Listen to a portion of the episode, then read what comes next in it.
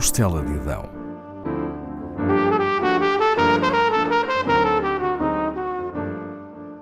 Com Paula Castelar.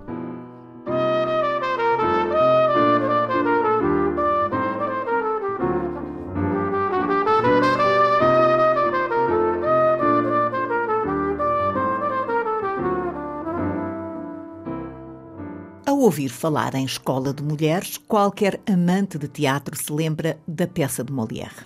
É um divertido e belo retrato de uma sociedade que ainda está longe de igualdade de género ser uma expressão familiar.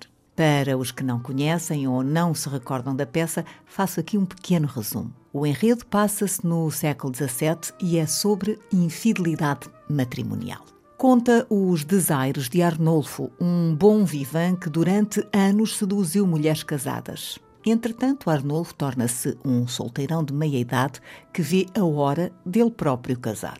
Mas não confia nas mulheres. Considera-as ardilosas, pérfidas, receia que o atraiçoem.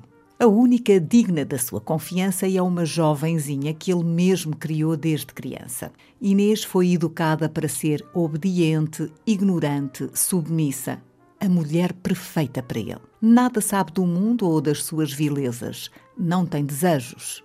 Arnolfo pode manipulá-la sem se arriscar a ser traído.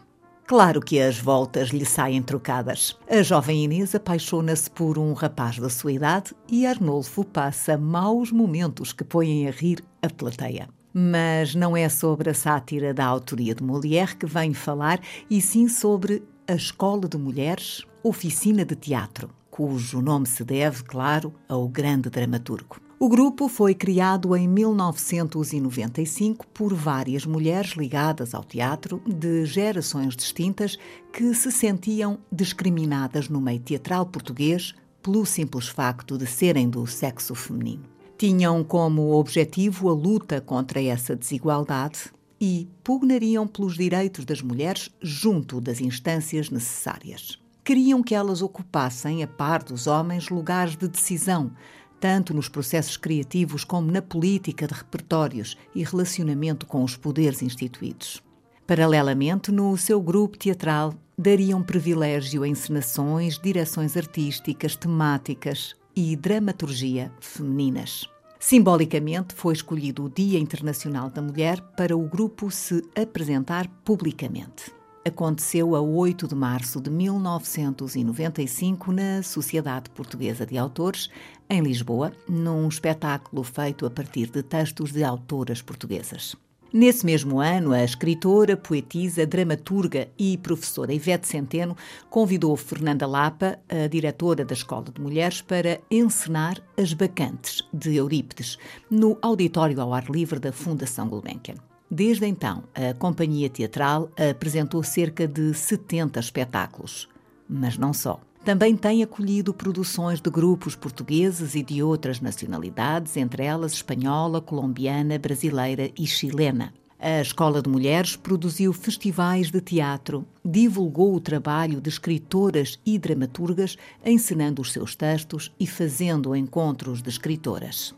Coproduziu espetáculos com teatros nacionais e municipais, como o São Luís e o Trindade, em Lisboa. Teve também co-produções com outros países e participou em vários festivais internacionais.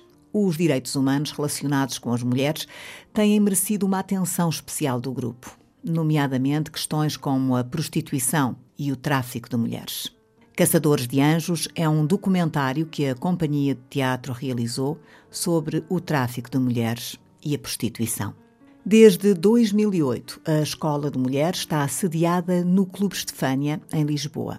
A sua sala de teatro tem uma programação regular e recebe igualmente encenações de outras companhias. Fernanda Lapa e Marta Lapa dirigem a companhia que já passou por momentos bastante difíceis por falta de apoio económico. Neste momento é financiada pela Direção-Geral das Artes. O número de funcionários é reduzido, mas a equipa aumenta a cada espetáculo, contando com a colaboração de vários profissionais de áreas distintas. A Escola de Mulheres continua a perseguir o objetivo pelo qual nasceu: dar visibilidade à criação artística feminina e contribuir para uma maior equidade de género no meio teatral.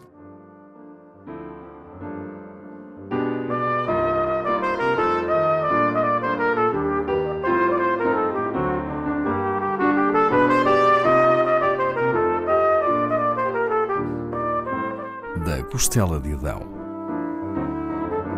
com Paula Castelar.